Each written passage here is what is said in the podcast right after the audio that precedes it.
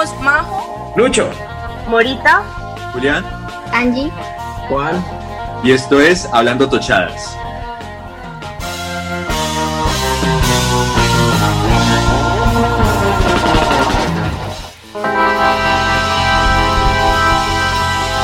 buenos días, buenas tardes, buenas noches, toches a la hora que nos estén escuchando.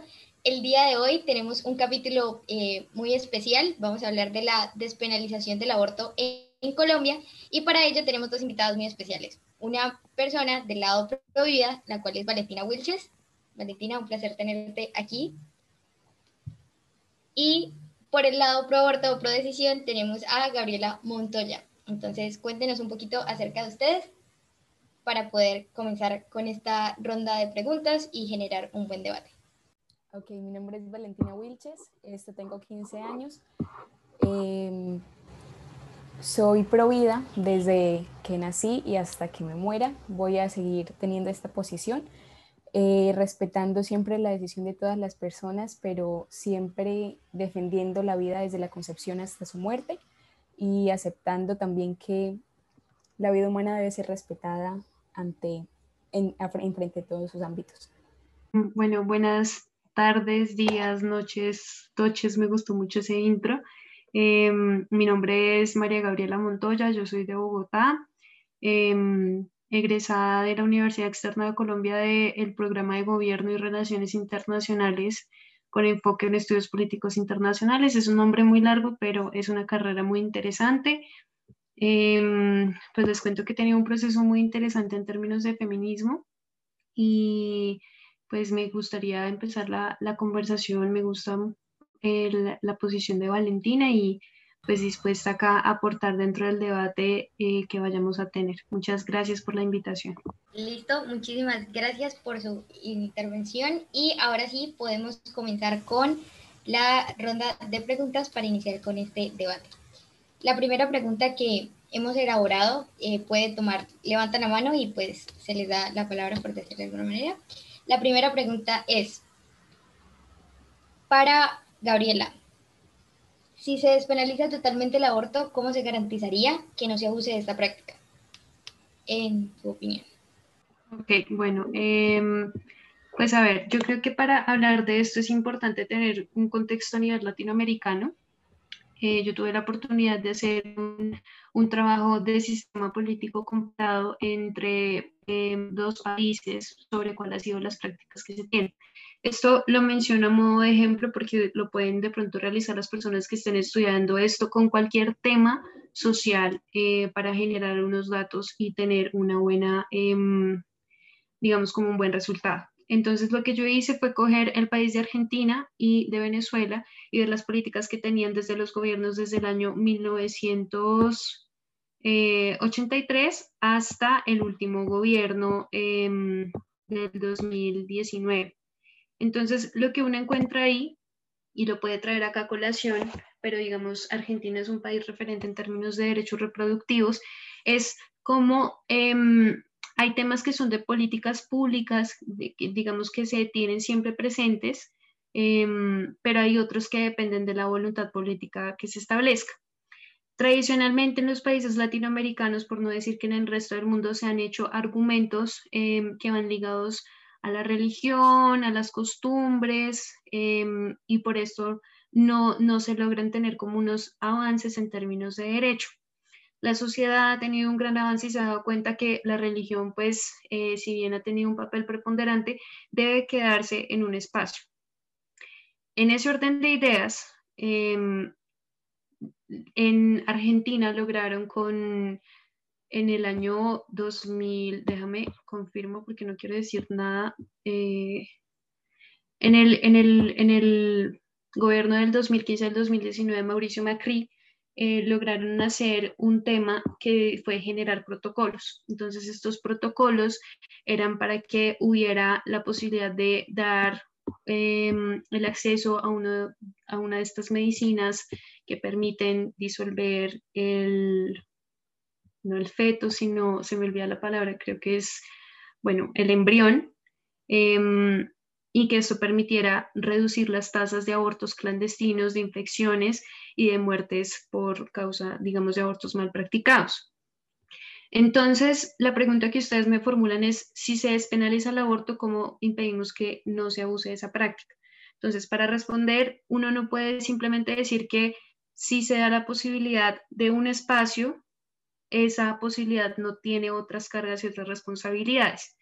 Lo que se necesita en Colombia y en el mundo es primero un tema de una política reproductiva, un tema de respeto a los derechos de las mujeres en términos de reproducción y un tema de no em, tratarlas como eh, infantiles, como niñas que no pueden tomar decisiones por sí mismas.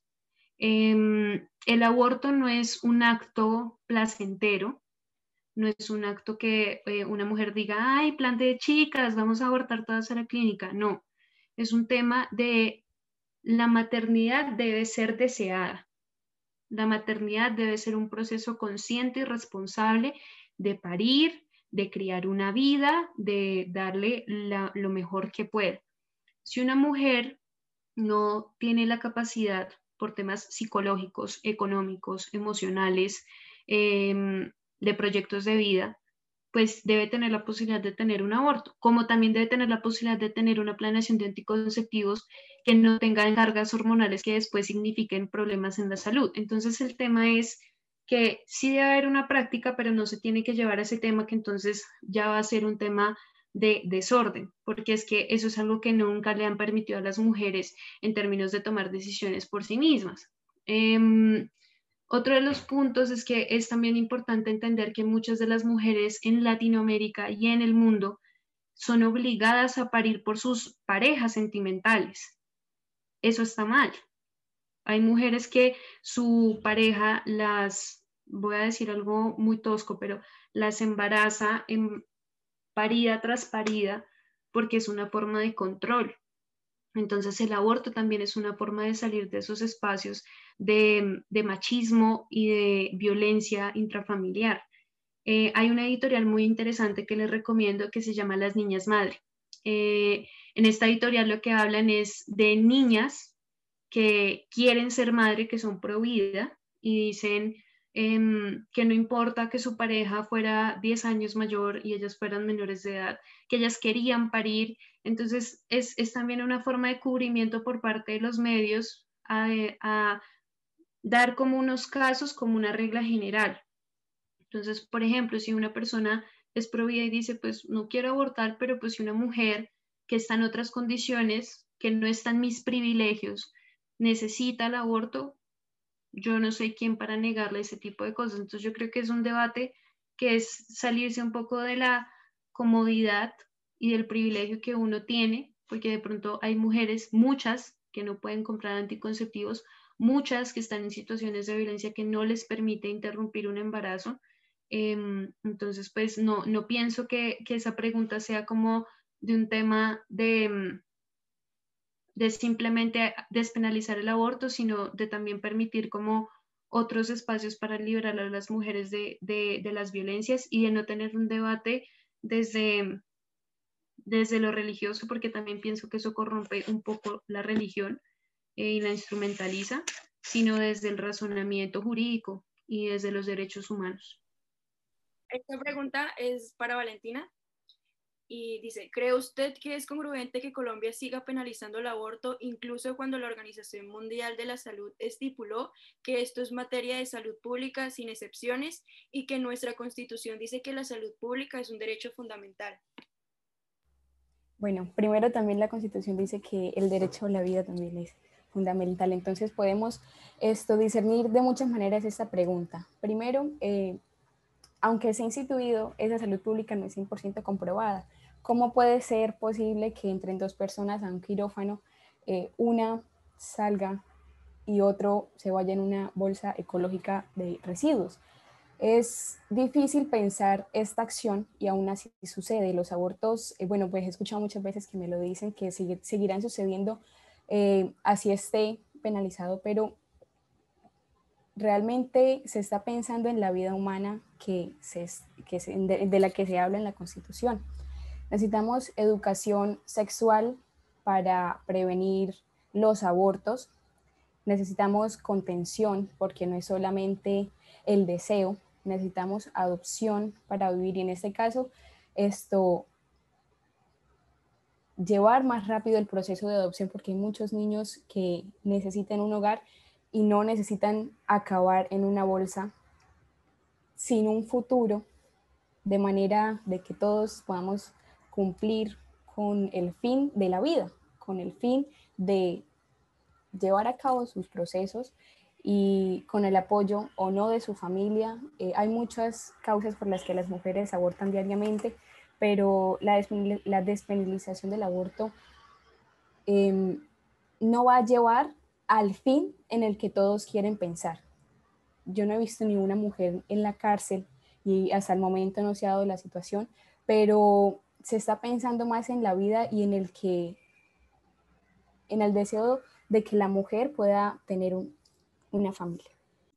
Bueno, pues la verdad, eh, yo obviamente fui la que invité a Valentina al podcast y algo que yo siempre he admirado a Valentina, bueno, además de muchas cosas porque me parece una niña muy calmada, eh, es esa capacidad de hablar y como le dijo Gabriela, no decir cosas irrelevantes incluso cuando son puntos muy, muy distintos y, y, discrepo bastante de lo que dice. Yo creo que acá hay dos puntos que me parecen interesantes de lo que, de lo que Valentina dice. Creo que lo que ella hablaba acerca de que es necesaria la educación sexual es muy importante. Creo que si existiera más educación sexual y si eh, el tema del sexo no fuera un tabú en nuestra sociedad, tal vez no existirían tantos abortos. Eh, el mismo, lo mismo que Valentina hablaba acerca de la adopción también es, interesante porque creo que, existen muchas parejas que no pueden tener hijos y realmente eh, hay muchos niños que, que, digamos, no viven en situaciones buenas y, que podrían tener una familia porque sí hay mucha gente que quisiera tener niños. Pero yo creo que es, digamos, hablar de que un niño termine en una bolsa es, es incorrecto cuando hablamos del aborto. Claramente, han existido casos y, y, han existido casos de niños que nacen y aún así los botan en unas bolsas. Suena horrible, pero ha, ha, pasado. Pero yo creo que, digamos, ese es un mal concepto que se tiene del aborto y es, es de pensar que cuando las personas abortan, o cuando las, mujeres, las personas no, las mujeres abortan, eh, las mujeres les, no sé si ustedes vieron el debate de Kika Nieto, pero pero que pero muchas personas creen que por ejemplo cuando se cuando las mujeres abortan los niños los desmiembran o sea como si fuera un proceso en serio no sé sádico y no es así el, el aborto no se produce de esa manera. Entonces creo que que más allá más allá de, de eso creo que eso es un punto que hay que traer a colación porque es una eh, no sé cómo se diría esto, pero como un mal concepto que tiene la sociedad en general, y es que eh, el aborto no se hace de esa manera. O sea, en más del 70% de los casos el aborto se hace de manera farmacológica y no pasa absolutamente nada. No existen, eh, obviamente, como, como todo, el Dolex, por ejemplo, si ustedes ven los efectos secundarios del, del, del, Dolex detrás, pues va a decir que los ataques cardíacos y la trombosis, pero pues es algo que pasa muy, muy pocas veces. Lo mismo pasa con el aborto, claramente. Muchas personas dicen que el aborto eh, tiene, por ejemplo, efectos secundarios como la infertilidad en las mujeres, pero eso pasa muy rara vez. Entonces siento que, que, digamos, no hay que centrarse como en esos puntos chiquiticos al verle como la cascarita al tema del aborto y sí darse cuenta de que no, de que no es tal vez como lo pintan muchas personas. Pues sí, o sea, yo entiendo eso que plantea Valentina, pero pues ahí yo creo que hay algo a rescatar de la primera Valentina que habló, de Valentina Wilches, y es lo siguiente. Si, si tú te das cuenta de la argumentación que yo dije, que ya hay más puntos en común que, que puntos em, distantes. Nosotros estamos hablando de la maternidad deseada. Eso es algo que es muy importante porque a las muchas mujeres las obligaron a parir. Nuestras abuelas, nuestras bisabuelas eran madres a los 14 años y eso era súper normal hay muchos temas de relaciones, em, no solamente en Colombia, sino en el mundo, que han sido completamente dominantes y que no han permitido el desarrollo libre de las mujeres en términos de independencia, en términos de decisión sobre sus cuerpos. Hasta hace poco los hombres podían tener control sobre el salario, sobre eh, la carrera, los padres, sí, o sea, como que hay, hay un tema de, mm, de mm, dominación que es fuerte y que es importante aceptarla y reconocerla y hacer cambios a partir de eso. Entonces, pues sí, eh, hay un tema de exageración frente a todos los temas que sean sensibles. Entonces, por ejemplo, no sé, con el acuerdo de paz decían que iba a haber un rayo homosexual, homosexualizador. o sea, y hablan de la teoría de género, con el tema del, del, aborto, dicen que es un tema de, no sé, hace muchos años yo escuchaba cosas, o sea, un video que uno le ponían en el colegio, que era un bebé diciendo como mamita, me están metiendo un juguete y después uno escuchaba unos gritos, o sea, era, es traumático porque, y más uno siendo mujer, qué educación precisamente, como decía Valentina, sexual uno recibe en términos de autodeterminación de nuestro cuerpo. Entonces yo creo que que sí es importante hablar sobre, o sea, que el aborto sea lo último a lo que tenga que llegar una mujer, pienso yo, a lo último. Que si una mujer, por ejemplo, quiere hacerse la ligadura de trompas, que no le pongan trabas en la EPS para que pueda hacer ese proceso. Si una mujer, por ejemplo, necesita acceso a anticonceptivos y no tenga el dinero para hacerlo, pues que haya un tema de subsidio para que puedan tener los anticonceptivos, para que puedan tomarse pruebas de EPS también decirle a los hombres como una mujer puede quedar embarazada cada 28 días, o sea, el proceso, el, nuestro tema fértil es corto, pero un hombre puede embarazar a una mujer todos los días. O sea, en un día un hombre podría embarazar a cinco mujeres si, si digamos, tuviera con la disposición para hacerlo, porque son fértiles todo el tiempo. Entonces, yo creo que es, es como eso, como reconocer el tema y, y pues no llevar a la exageración.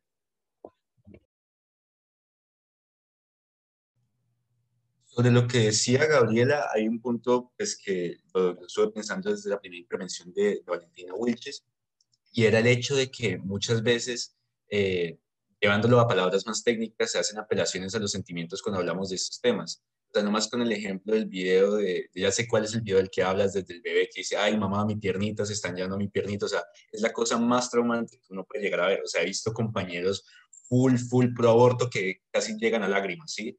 O sea, son cosas que, que quizás ayudan a influenciar a las personas quizás por el miedo, ¿sí? Porque quizás eh, una persona que está pensando en abortar y le ponen ese video o en diferentes casos, por ejemplo, hagan de cuenta, a mí me van a operar de la pierna, me, tienen que operar porque tengo una lesión y me ponen un video de una operación de una pierna, una persona muriéndose, desangrándose, o sea, eso quita las ganas de todo, ¿sí? Eh, además de que hay muchísimos, eh, ¿cómo decirlo? Muchísimas garantías en el aborto por ejemplo, en las, las semanas de gestación, que se hace en las semanas seguras de gestación, primero para que el feto no sufra ningún dolor, segundo para que la madre tampoco sea afectada y que se realice de la manera segura, ¿sí? Porque son miles los, los abortos clandestinos que se, que se, hacen al año, sin hablar los millones que se hacen alrededor del mundo. Entonces, solamente hablando de Colombia por ese lado. ¿sí? Entonces, para hablar de esa temática, hay que, hay que enfatizar más los puntos precisos de los cuales hablar, o sea, hablar más de cifras, hablar más de, más de hechos que lleguen exactos al caso, ¿sí? Es un poco más por, por, por las cosas que realmente quedan en plantear sobre la mesa y no, y no sobre las cosas que muchas veces llegamos a pensar, ¿sí? Porque una cosa es, es hablar sobre nuestras opiniones y otra cosa es muy diferente, es hablar sobre eh, cosas que quizás puedan afectar el uso lógico de la razón, ¿sí? Vale, eh, ahora pues teniendo en cuenta lo que decía Gabriel hace unos momentos en referencia al hombre, creo que sería pertinente hacer esa pregunta para ambas. primero la puede responder Valentina, si desea.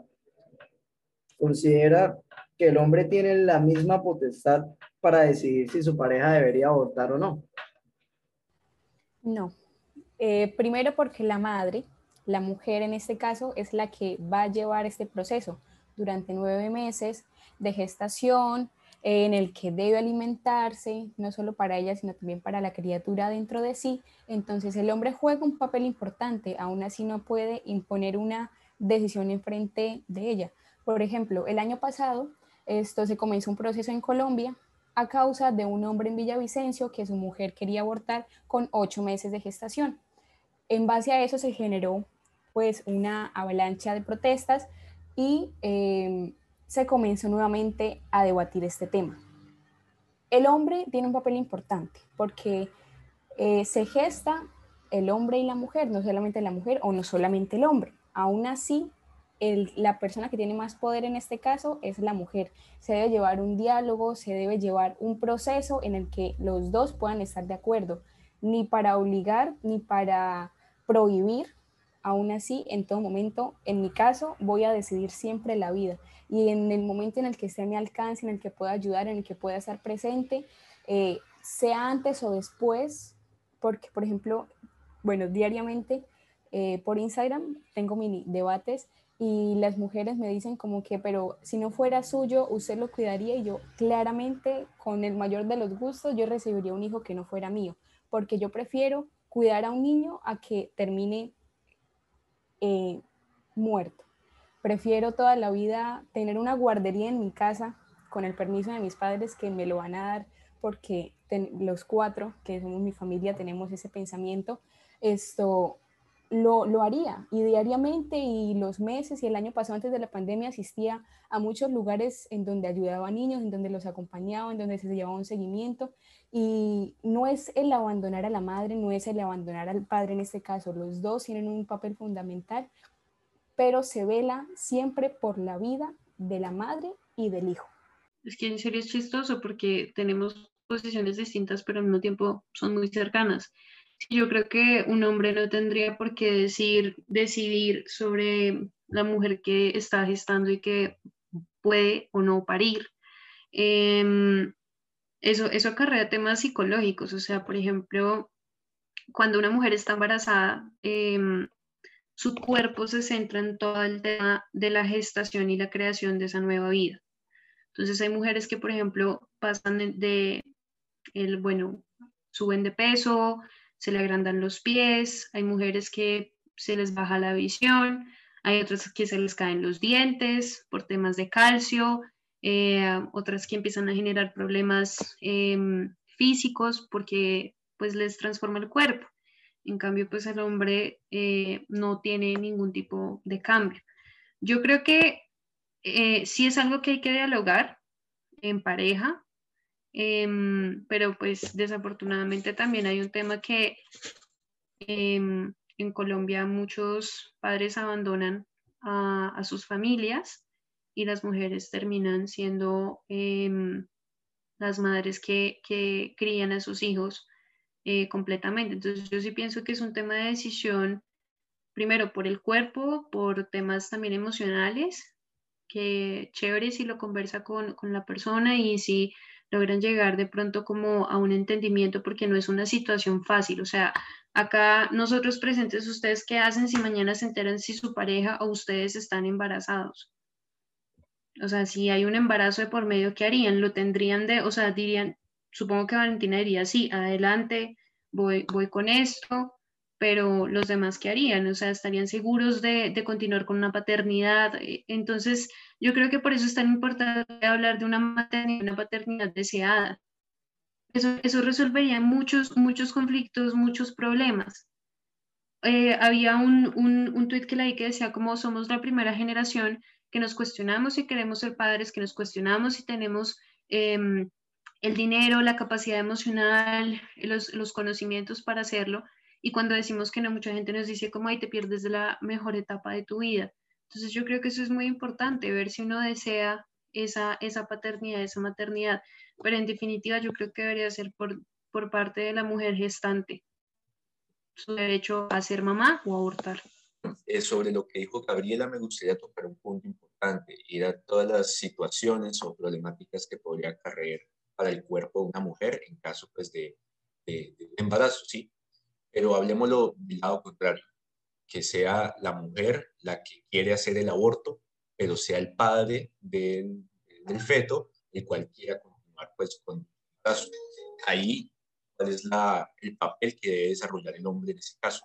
Acarrearse o eh, guiarse por la decisión de la mujer de, de tener el embarazo por aborto o eh, puede tener una decisión mayor con respecto a cómo manejar esa vida.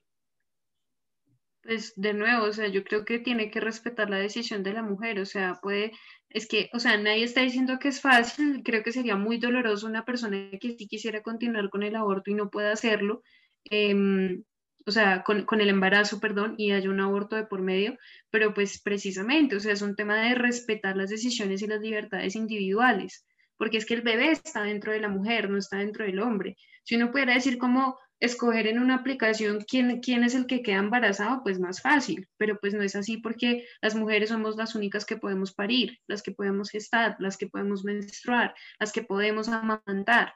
Entonces yo creo que imagínate una mujer pasando por un embarazo que eso también tiene conexiones biológicas, sentimentales. Un embarazo estresada porque no quiere tener ese bebé, parir el bebé, amamantar al bebé, porque pues hay, hay, hay cosas que se producen en el cuerpo precisamente para esa nueva vida, y después de eso, dársela al padre. O sea, es, es algo que es traumático para, para, esa persona y que también va a haber un vínculo que, que, la va, que la va a afectar emocionalmente. Entonces yo sí pienso que no, que pues con el, o sea, eso será algo personal que tendrán que decir, pero en mi opinión, no, no. Ahora, eh, sobre eso me gustaría hacerte una pregunta subsecuente y es que creo yo que pues, muchos de acá estamos de acuerdo que tanto la salud física como la mental es muy importante en estos casos. La salud física de la madre, pues por el embarazo, la, salud psicológica, el cómo va a llevar ese, ese, embarazo. Pero centrémonos en la salud psicológica del padre, cómo será un padre, un padre que ha creado una vida y que no va a poder tomar una decisión de cómo acabarla. ¿sí? O sea, va a ser un padre que va a estar pues en, esperanzado por la creación de una nueva vida, una nueva noticia, y eh, va a afectar su salud psicológica, su salud emocional, por eh, una decisión que él no puede tomar. Entonces, ¿qué medidas puede tomar el padre y cómo se puede solventar esta situación siendo pues, el padre también afectado ahí? Ok, pues Julián, o sea, yo la verdad no soy experta en psicología ni trabajadora social como para responder eso, pero yo creo que también el tema del debate del aborto no debe centrarse en los hombres, es que eso es un gran problema todos los temas que tenemos en lo relacionan directamente como a los hombres y no, y no tiene por qué ser centrado hacia los hombres. O sea, estamos hablando de cuántas, o sea, cuando se, es que, es que, es, digamos, me parece que, que, no hay que enfocarlo por ese lado. Cuando se habla de violaciones, se hablan, a los hombres también los violan. Cuando se hablan de feminicidios, a los hombres también los matan. Cuando se habla de abortos, entonces hablamos de los padres. O sea, eh, ah, es, es, es un tema de que estamos hablando de algo de mujeres que porque naturalmente, biológicamente, hay algo que es de, de las mujeres, o sea, las mujeres son las únicas que pueden parir. Sí, hay, hay otras cosas que pasan que no vienen al caso, pero las mujeres son las que pueden parir. Entonces, si le llega a pasar a este hombre, si es un hombre que tú conoces cercano, lo que yo le aconsejaría como persona es, primero necesitas un tema de terapia, de procesar el tema, porque va a ser un duelo, que lo dialogue con su pareja, para ver si puede ser un tema que, se pueda hablar, que se pueda trabajar, pero que no sea un tema de manipulación y de capricho, de yo quiero ese bebé, quiero ese bebé. Si tu pareja no quiere el bebé, ¿por qué obligar a tu pareja a hacer algo que no quiere hacer? Entonces, yo creo que eso es algo primero muy personal, o sea, personalísimo de la persona por la que esté pasando por esa situación pero sí me parece que en términos de debate uno no puede concentrar la situación en que pobrecito al hombre, es que, o sea, hay un tema de justificación hacia los hombres como pobrecitos y hay muchas situaciones que nos pasan a las mujeres, como por ejemplo que existan artículos que penalicen el aborto, que puedas ir a la cárcel, eso pasaba mucho en Argentina, por ejemplo, acá en Colombia las mujeres mueren en clínicas clandestinas, tienen que utilizar procesos de meterse un gancho de ropa para poder hacer eso. Durante las personas en el, en el cautiverio, durante todo este conflicto armado, las mujeres las hacían abortar con cucharas, les metían cucharas para abortar. Eso es una agresión hacia las mujeres. Entonces el, el tema del aborto es más allá de la paternidad deseada de los hombres. Y muchas mujeres abortan por culpa de violaciones, de delitos de hombres. Entonces, para mí, si no es el tema de eh, o sea, si es un tema de una persona en específico, pues que tenga el acompañamiento psicológico, religioso, familiar, que sea. Pero centrar el tema del aborto en pobrecitos los hombres que querían ser papás, pues no sé, no, no, no, no me parece. Bueno, eh, como todos sabemos acá, el tema del aborto también es un debate jurídico y ha sido un debate jurídico por muchos años en Colombia. Entonces, esta pregunta está dirigida sobre todo a Valentina y queríamos preguntarle si ella está a favor de las causales que están establecidas por la ley. Si en dado caso de que no sea así, quisiéramos saber eh, cuáles son los argumentos ah, pues para estar en contra de las causales. En Colombia el aborto se ha despenalizado en tres causales. Voy a repetirlas por si alguno, pues, alguno tiene la claridad o solamente para, en base a esto, dar mi argumento. En caso de violación. El segundo es en caso de malformación. Y el tercero, riesgo de la madre. Primero, por violación. Colombia es un estado social de derecho. En este caso, esto lastimosamente una mujer que pasa por violación tiene muchos traumas, no solo por, eh, por el acto de violación, sino por el acto en muchos casos de abortar. ¿Por qué justamente yo, bueno, quiero empezar diciendo de que yo no estoy a favor eh, del aborto en ninguna de las causales, en ninguna situación, en ningún evento. Y por qué el niño, el bebé, debe pagar esta pena de muerte. Y me parece, por ejemplo, un poco ilógico que el año pasado quiero recurrir al caso de un argentino eh, que se llama Ramón Eugenio Yu. Él fue un hombre de 69 años que violó a su nieta reiteradas veces durante cuatro años y aún así pues se llevó el proceso eh, para encarcelarlo una mujer justamente feminista, algo que me parece muy lógico porque todos luchamos por, por los derechos de las mujeres, de las personas y también se está luchando por que los delincuentes, los violadores paguen el precio de lo que han cometido. Y una mujer feminista, una Leticia Lorenzo, militante, es su nombre, lo deja ir a su casa, eh, ni siquiera con, eh, con reiteración o ni siquiera apartando a los niños que iban a vivir porque se, se justificó que iba a vivir con cinco menores de edad, un violador que reiteradas veces violó a su nieta. Es, ¿Les parece coherente que esto suceda? Que ella lo devuelva a su hogar como si nada eso pues una de las, causas, de las causas dijo que era por cuestión de la pandemia. Aún así no me parece que un hombre que haya cometido este acto lo pueda hacer. En caso de malformación, es pues actualmente se habla mucho de la inclusión, de el respetar las posiciones, el respetar eh, la manera de ser, de vivir, de pensar, pero ¿por qué no se está respetando entonces a una vida o solamente porque es diferente, porque tiene eh, alguna enfermedad en sí, debe morir? Y ya sé que me van a decir, esto viene en riesgo, es probable que muera o él o su o el, bebé o su madre, y aquí también esto pongo la otra causal, que es el riesgo de la madre, eh, de manera de que se debe luchar por la vida en todo momento, no se debe discriminar, no se debe elegir una posición, un camino para que el hijo pueda tener un futuro, la madre pueda tener un futuro. Aún así, en, en caso de violación o en otro caso, ya tiene un trauma.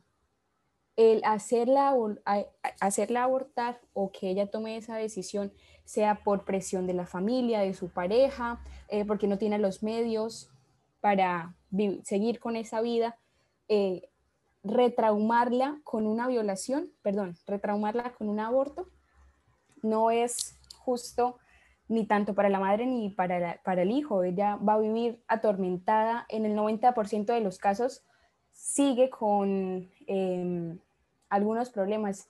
Tal vez no se les presente en el momento del aborto, pero eh, tiempo después puede tener problemas físicos, eh, problemas psicológicos en base a esta, a esta acción de matar a su hijo desde el vientre.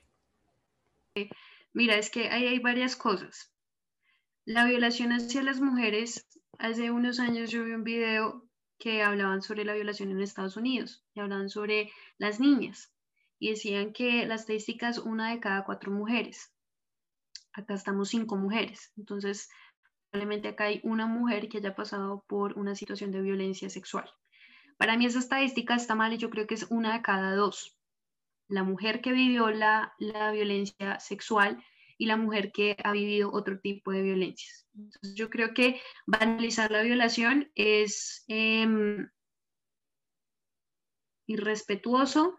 Creo que em, decir que son cuerpos independientes es como si estuviéramos hablando de que Julián es una persona y Gabriela es otra persona. Eh, pero también hay, hay, otros problemas en términos de, de, violación y es que muchas mujeres no denuncian y hay un argumento que dicen que hay denuncias falsas, pero llega a ser como el 1% de las denuncias que se dan en Colombia y en realidad muchas mujeres no ponen las denuncias por violencia sexual. Entonces, obligar a una mujer a parir no es correcto. Obligarla a una mujer a parir a partir de una violencia, porque es que las mujeres hemos sido territorio de violencia de forma centenaria. Por ejemplo, cuando eh, China invadió a Japón, los chinos empezaron a violar a las japonesas porque esa era una forma de represión a la cultura japonesa. En Colombia, cuando todo este tema del conflicto armado, violaban a las mujeres y a las niñas porque era una forma de tortura. Cuando un hombre le mandan a la cárcel, siempre se hace el chiste que lo van a violar allá. Entonces, el tema de violaciones de mujeres es algo que es serio y que no creo que se tenga que tratar como una cuestión de separarlo. Em, mm, te invito, Valentina, de pronto a que lo analices un poco más porque estamos hablando de un evento que es traumático, que es un evento que le ocurre a muchas mujeres, que les puede ocurrir más de una vez, que no puede todas llegar a un tema de un embarazo, pero hay muchas mujeres que después de eso no pueden ni siquiera pensar en términos de, conformar una familia o de continuar con una vida. Entonces creo que es importante ser muy cuidadosos y delicados con el tema, sobre todo para las mujeres que estén oyendo esto, porque la violación no es algo que es normal y no es algo que entonces, ay, no, pues yo voy a ser la santa. No, ¿cuál santa? O sea, acá no es de santas ni de diablas, sino que fue una persona que estuvo en medio de un delito, aparte de una persona que la gente imagina al violador como el que se esconde en, la, el callejón con la capa, pero son padres, son primos, son hermanos, son familiares, son amigos, amigos. Entonces, pues eso por una parte. El tema del riesgo del feto. Hay una enfermedad que es muy común por parejas, sí, Juan, tienes mucha razón, por parejas. Hay una enfermedad que es muy común que se llama y, es, una, es una malformación, sobre todo eh, tuve la oportunidad de, dialogar con una persona eh, que es, em, trabaja en Venezuela y me decía que era una enfermedad súper común que se llama anencefalía y es la formación de un feto que viene sin cerebro. Entonces, si una mujer pasa por un, o sea, acá no estamos hablando ni de síndrome de Down, ni de autismo, ni de parálisis cerebral, Acá estamos hablando de enfermedades que literal impiden que el ser humano pueda vivir por sí solo. Cuando se corta el cordón umbilical y está un feto sin cerebro, se muere. O sea, a los dos segundos se muere. No puede respirar por sí mismo. Entonces, porque literal no tiene sistema nervioso. O sea, es que es, una vida que, que, que ya está, o sea, su destino ya está escrito, va a morir después de nacer. Entonces, el hecho de que una mujer esté nueve meses con todos estos cambios hormonales y que tenga que pedir a un bebé que va a morir porque no, o sea, biológicamente no puede hacerlo, también es, es con esa vida que, que va a venir al mundo y con esa mujer que tiene que parir sabiendo que va a tener que enterrar. Eso, eso pues también creo que es importante invitar a pensar en esos límites. Hoy en día existen muchas posibilidades para que los niños y las niñas que estén en condición de discapacidad puedan tener vidas autónomas. Antes no, antes mataban a los bebés con síndrome de Down. Pensaban que ni siquiera eran personas, pero acá estamos hablando de enfermedades más serias que las, las que se han, eh, digamos, pues encontrado. Y por último, riesgo de la madre. Si una mujer, por ejemplo, está en un cáncer terminal y queda embarazada, es o sea, es un tema de que hay un riesgo, sí, un tema mental. Una mujer que tenga esquizofrenia, bipolaridad, eh, trastorno obsesivo compulsivo a un nivel casi psicótico. La maternidad debe ser deseada y debe ser tranquila. Probablemente ustedes vayan a ser padres y madres maravillosas porque van a desear esa maternidad, pero traer también a un hijo, a una hija a, a sufrir Creo que eso también es un tema de responsabilidad. Entonces, más allá de, no, quiero intentar convencerte, Valentina, de, cambiar tu punto de vista, pero sí invitarte de pronto a, ampliar el espectro para entender las causales, sobre todo en los primeros dos temas. La sensibilidad de una mujer violada, creo que eso es algo muy importante y que no, no debería suceder. Y la sensibilidad de las enfermedades que no permiten que una vida pues pueda ser autosuficiente. Eso era un poco lo que quería comentar. Que... Lo que iba a comentarle eh, a Valentina es que se es una persona jurídica con derechos al momento de su nacimiento. Entonces, en ese caso, podríamos decirlo que no se hablan de dos personas, sino de una sola, porque hay que garantizarle primero que todos los derechos a la mujer que está en situación de embarazo. Y ahí es donde viene algo que estoy de acuerdo con Gabriela y es el derecho a la elección. Y si bien, y si bien es, un, es un trauma para la mujer después de, de ser violada, el aborto es una decisión muy difícil y hay mujeres que pueden decidir continuar con su embarazo, pero porque hay mujeres que deciden continuar con su embarazo no se le puede obligar a otras a no se le puede obligar a otras a tener su hijo cuando pues la opinión de todos no es igual. En Colombia, en la sentencia 355 del año 2006, se despenaliza el aborto en estas tres condiciones, pero quisiera hablar un poco más acerca de la despenalización total, porque si bien existen, están despenalizadas estas tres condiciones, que es cuando eh, se afecta la vida de la madre, tanto eh, se afecta la salud de la madre en cuanto física como mental, la malformación del feto, que ya lo sabemos, y la violación, existen muchas barreras para que las mujeres accedan a estas interrupciones voluntarias del embarazo por los mismos prejuicios que existen. Y un poco más como opinión personal, en mi caso, yo pienso como Angie, yo no me realizaría un aborto, pero que yo no lo haga o que yo no sienta que puedo tomar esta decisión no quiere decir que porque yo piense así voy a obligar a otras mujeres a continuar con sus embarazos, sino es cuestión de apoyo porque existen mujeres con situaciones muy difíciles y si deciden interrumpir su embarazo necesitan necesitan necesitan ese apoyo y necesitan estar apoyadas, porque si bien es una situación muy difícil, necesitan que alguien las apoye y necesitan toda esa orientación, porque abortos van a seguir existiendo, sea legal o no sea legal.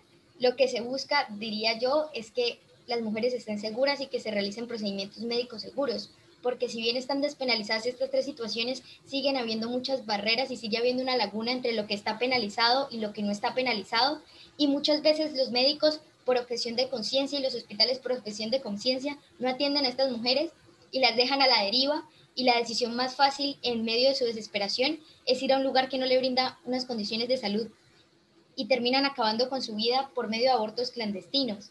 Entonces, pues sí es algo, es una situación bastante complicada porque, obvio, al despenalizarse va a tener sus regulaciones porque no va a ser así por así pero lo que se busca más que todo, lo que yo pienso más que todo es que la mujer, eh, la mujer tenga la garantía de que puede realizarse ese procedimiento con la plena seguridad de que no va a correr tanto riesgo como lo hacen lugares clandestinos, porque los médicos ni siquiera pueden realizar un procedimiento por el miedo a ser judicializados en caso de que se dejó muy subjetivo eso de que está afectando contra su salud.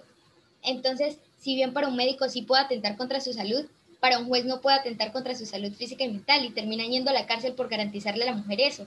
Entonces, pues sí es algo que, a mi opinión personal, hay que ponerle mucho cuidado porque pues actualmente existe una demanda ante la Corte para despenalizarlo totalmente y, y pues es algo para mí de mucha importancia. Eh, aquí Angie habló sobre cómo eh, durante un embarazo, tanto el feto como la mujer es, se cuenta solamente como una persona en el ámbito jurídico lo voy a hablar más por el lado biológico, y es que indudablemente un feto depende de la madre para existir. En esos mínimos siete meses de gestación, aunque sea prematuro, pues ahí para atrás necesita una madre para sobrevivir.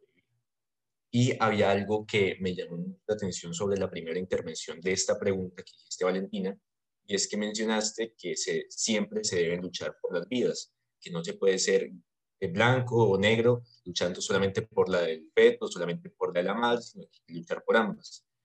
Pero en ese caso siento que dejaríamos al azar la vida de ambas. Dejaríamos en, un lanzamiento de, bola, en una, ruleta, a que caiga en blanco, que caiga en negro. En blanco sobreviven, en negro fallecen ambas. ¿sí? A veces hay que ir por el lado gris, en el cual se llegan a, ciertos acuerdos y en donde se, se, logra al menos algo de, de, todo lo que se puede obtener, un, uno de dos. ¿sí? Y eso era algo que, que, quizás eh, no me llamó tanto la atención, teniendo en cuenta de que eh, al momento de tu presentación fue algo que pues, eh, se, se, me quedó como pegadito. Fue cuando te estás presentando, dijiste tu nombre, dijiste una breve introducción sobre ti y mencionaste muy esclarecidamente de que tú considerabas que la vida siempre se debe preservar bajo todo motivo. Y me parece excelente, respeto al 100 tu posición, pero eh, sí me di cuenta que quizás eh, se puede llegar a ser un poco cerrado con respecto a lo que uno podría pensar. Y es por eso que pues, eh, el motivo de esta intervención es hacerla de la misma manera como le hizo Gabriela, una pues, invitación a, a quizás abrirse un poco más a, a, situaciones externas que pudiesen llegar a pasar, ¿sí? Porque ahorita lo hablamos sobre cómo sería el aborto en caso de simplemente eh, una, una, no tanto una necesidad, sino más una decisión personal, pero cómo lo hablamos cuando es una violación a una menor de 14 años, una persona, una niña, ni siquiera un, adolescente, ni siquiera una, una, adulta, una niña que ni siquiera tiene el cuerpo preparado para tener un embarazo, es una niña que no está preparada ni psicológicamente, ni es en, su, cuerpo anatómicamente para tener un embarazo, ¿sí? Entonces son situaciones que ya se salen de las manos en donde uno no puede llegar siempre a ser blanco o ser negro, ¿sí? Y, como persona, pues ya, ya diciéndolo ya abiertamente, una, soy una persona que está a favor del aborto. En un blanco se puede escoger ser eh, elector del aborto por una necesidad, por problemas que pueden acarrear, por enfermedades, pero no se puede llegar a ser negro o a tomar el, el aborto como una práctica casual, una práctica de, uy, me equivoqué, no quise usar preservativo, no quise tomarme la pastilla, no quise utilizar demás anticonceptivos y quiero decirle eh, a mi pareja que por favor aborte, ella acepta, pum, abortamos, ¿sí? Entonces no se trata de sí eh, llevar todos los casos al lado negro o llevar todos los casos al lado blanco, es quizás llevarse un poco más las decisiones personales a un lado gris, un lado gris en donde uno pueda entender las posiciones de las demás personas y pueda entender situaciones que se salen de nuestras manos, porque no se puede ser siempre tan centrado en que las cosas sucedan como están escritas en un guion, ¿sí? Muchas veces las historias se salen de un guion y son cosas que uno lastimosamente no puede manejar y no puede controlar. Entonces hace parte de nuestra capacidad como humanos acoplarnos a ese tipo de situaciones, adaptarnos a ese tipo de cosas son cosas como para ponernos a pensar. Me gustaría hacer una precisión ahí. Yo creo que no solamente la invitación a Valentina, sino a todas las personas que, digamos, tengan esta visión, porque, digamos, lo bueno es que uno tiene la oportunidad de cambiar de opinión y eso está bien.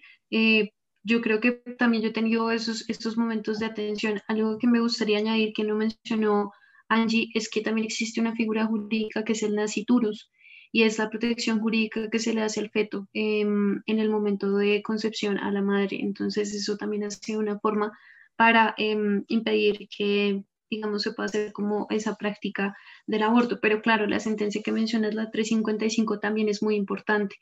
Em, yo creo que es muy valiente uno defender una posición eh, desde lo que uno sabe y desde lo que uno siente. Me parece muy, muy valioso cuando tú dices, Valentina, que si tú pudieras adoptar a un hijo, eh, ayudar a una mujer en esta situación, pues es, está chévere, está cool, pero pues también ojalá no tuvieras, o sea, imagínate tú recibir a todas las mujeres que están en esa misma situación.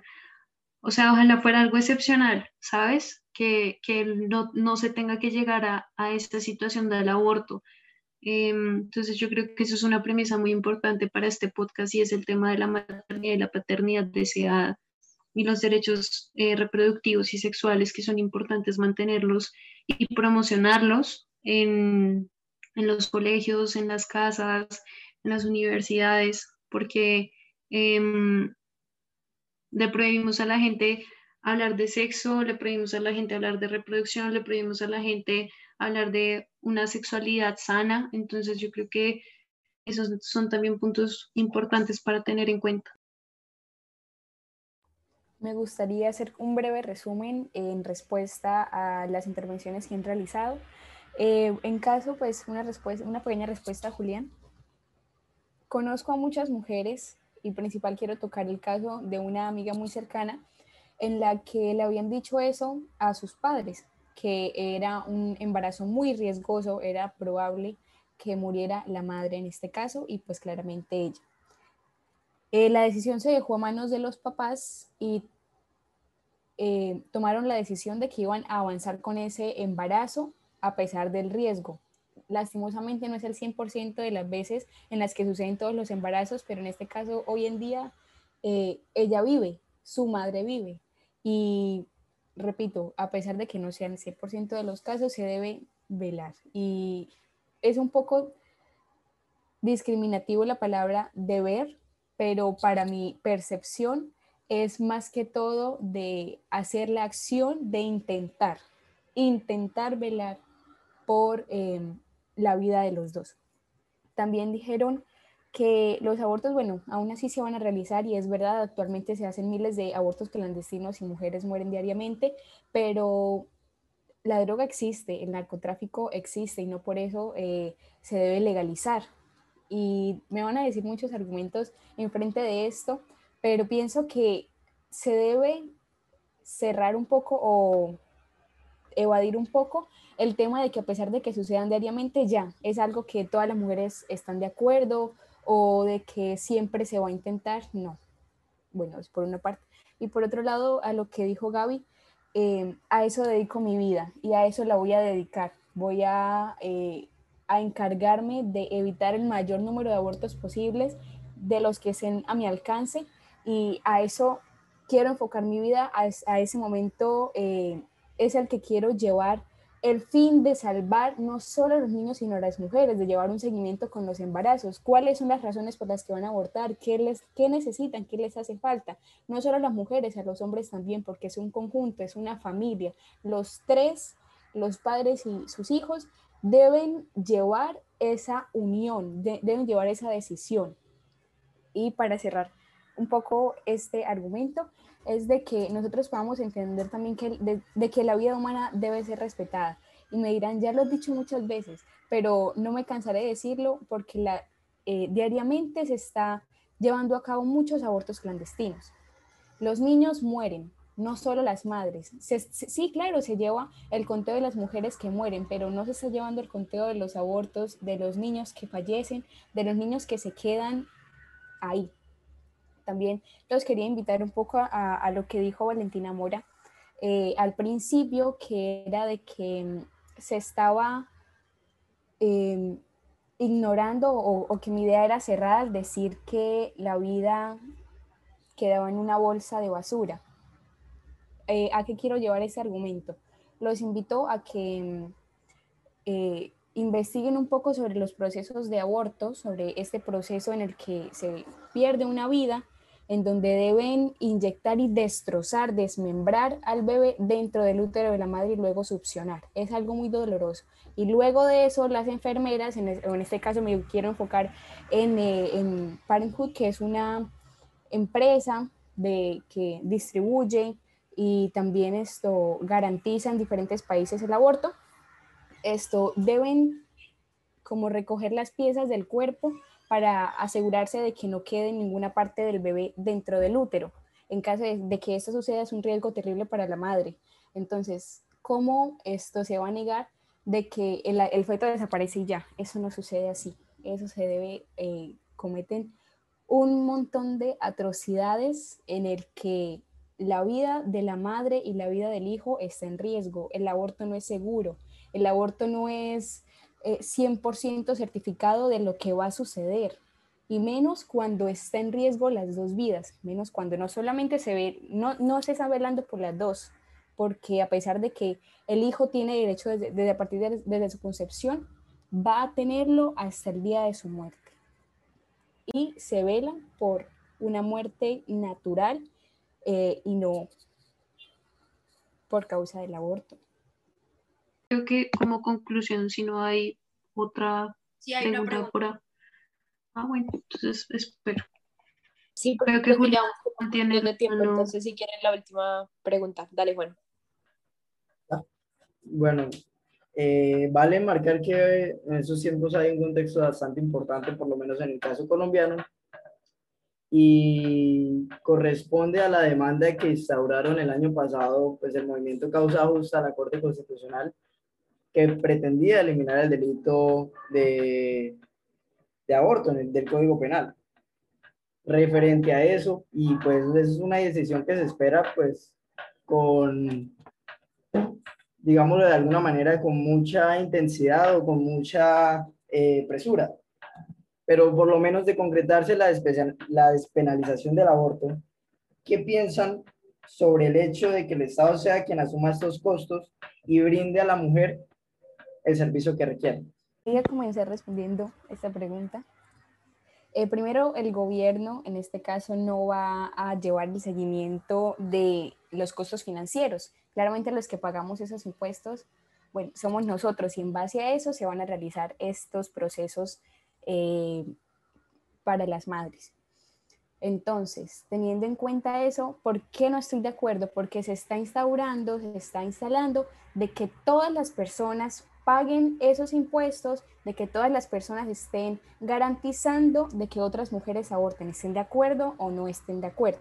En esto incluyen muchos otros temas, pero se quería especificar en eso de que el gobierno, el Estado no es el que está esto, distribuyendo esto, estos costos financieros. Principalmente somos nosotros los que estamos prácticamente pagando los abortos de las mujeres, porque no es seguro, no es gratuito eh, y no es en ningún caso feliz para una mujer abortar y ni, ni, para la mujer, ni para la pareja, ni para la familia. En este caso es un conjunto en el que todos se lucha y en el que todos deben eh, tener como un, un pensamiento sobre la vida de los dos. Respecto a eso, yo creo que hay dos cosas. Si el Estado fuera un Estado que no es corrupto, chévere. O sea, en un mundo ideal, sí. Em, es muy triste, o sea, en serio es muy triste porque, por ejemplo, hay personas que tienen procesos de, no sé, eh, administración de insulina, em, de alimentos especiales cuando tienen enfermedades terminales, de terapias, em, fisioterapia, o sea, de cosas que son sencillas y que ni siquiera pueden acceder porque no les, en las EPS les niegan. Y pues eso es terrible porque es un, manejo de la salud que yo creo que eso sería muy interesante que ustedes lo debatan en, otro espacio. Mm, pero sí, yo creo que en principio sí debería ser un tema contributivo, o sea, como existe, em, para que las mujeres puedan ir a, a su EPS y practicarse em, el aborto yo creo que es un tema también de salud pública, mm, es un tema también de decisiones y de voluntad política. Entonces sí creo que el Estado debería encargarse de eso, porque es que, o sea, a ver, las mujeres que, que tienen dinero, que tienen recursos, pueden eh, tener ese alivio de abortar de una forma tranquila y clandestina, pero las mujeres que son pobres, em, pues les toca ponerse creativas, muchas se ponen Coca-Cola con alcal o se hacen un baño en vinagre o se ponen a saltar o se botan de las escaleras, o sea, en serio hay unas prácticas que son riesgosas. Em, entonces yo sí creo que el Estado, eh, dentro de sus funciones a partir del tema contributivo, que es algo que existe, em, pues se haga. Y otra cosa, pues yo creo que la gente también debería tener, y esto ya lo digo en términos tributarios, que la gente pudiera hacer un, un seguimiento de a dónde se dan sus impuestos. Y en algún futuro de pronto permitir que los providas sus impuestos vayan más en, no sé, otros proyectos, y aquellos que somos provida pueda ir eh, un porcentaje a, a, ese financiamiento si existe un tema de, de incomodidad pero pues en principio no, no creo que es, ojalá fuera posible, pero si no es posible, pues que lo paguen, que lo paguemos todos, ¿sí? Para, porque también pagamos el, el Instituto Colombiano de Bienestar Familiar. Y ahí, ahí hubo cosas raras, por ejemplo, de venta de niños. Eso es un mito urbano, pero pues uno nunca sabe en, en todas las cosas que pasan. No sé, o sea, hay muchas cosas que uno financia que uno no sabe. De, entonces, pues, sí, sí, yo dejo la duda. Eh, bueno, muchas gracias como para ya ir cerrando. Eh, no sé si les gustaría dar como una pequeña intervención ya como para cerrar eh, a Vale y a Gaby o ya como que ya concluyeron todo. Pues agradecerles por el espacio, por la invitación, a Valentina por sus argumentos me parecen que eh, son interesantes y también invitarte de pronto a, a, investigar más sobre esos temas sensibles que te resalté hace un momento y agradecerles a ustedes, sigan con su podcast, muy pilos ustedes, muy pilos, muchas gracias. De igual forma, muchas gracias por la invitación, gracias Gaby eh, por este debate tan ameno, muchas gracias a, este grupito que es muy ameno y, y, voy a seguir activa en sus podcasts. Muchas gracias por la invitación y que sigan esto eh, poniendo esa duda en los jóvenes y que no sea solo existir, sino ser parte del cambio. Muchísimas gracias a ustedes, en serio que estuvo Muchas gracias.